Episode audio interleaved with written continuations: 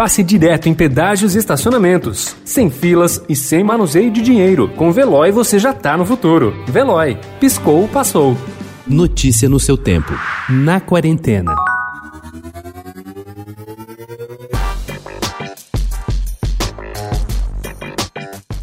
Um caçador de borboletas em busca de palavras que voavam. Assim, de forma poética, se autodefinia Aurélio Buarque de Holanda, cujo dicionário brasileiro, organizado por ele, tornou-se um fenômeno editorial, com mais de 15 milhões de exemplares vendidos em pouco mais de 25 anos, desde que foi lançado em 1975 pela Nova Fronteira.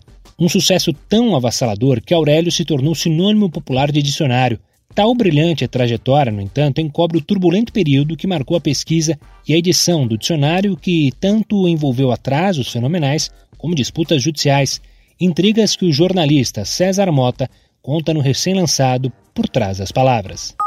Muito mais que contrastar com o cinza das cidades, a arte urbana é uma forma de manifestação. Ela representa a democratização do espaço público e também é muito usada como forma de crítica social. O termo grafite, aliás, tem origem italiana, da palavra grafito, e é exatamente lá, na Itália, que o projeto Tibo, em tradução livre, comida em português, surgiu. Tibo é criar arte de rua contra o ódio. Resume a descrição do site do artista Pier Paolo Spinazzi, criador do projeto que transforma símbolos nazistas e fascistas em desenhos de comida. Ao longo de seus 94 anos de vida, David Attenborough viajou o mundo atrás das maravilhas da natureza. Ele tem preferência em particular pelos mergulhos em recifes e corais e adorou conhecer o Polo Norte e o Polo Sul, mas não faz questão de voltar. Porém, devido à pandemia, A Perfect Planet, seu mais recente trabalho, foi feito diretamente da sala de sua casa, nos arredores de Londres, a Perfect Planet, nova série da BBC que ainda procura distribuição no Brasil, fala das forças que tornam a Terra um planeta perfeito, e tanto Attenborough quanto os produtores esperam que abra os olhos das pessoas sobre o que está acontecendo no mundo.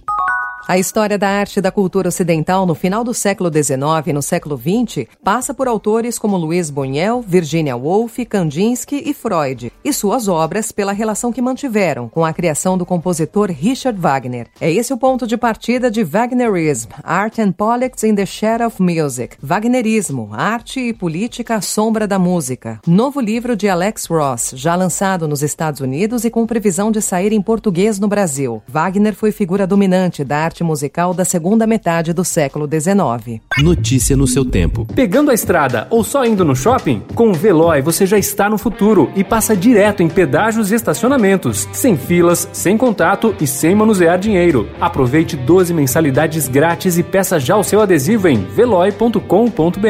Veloy. Piscou, passou.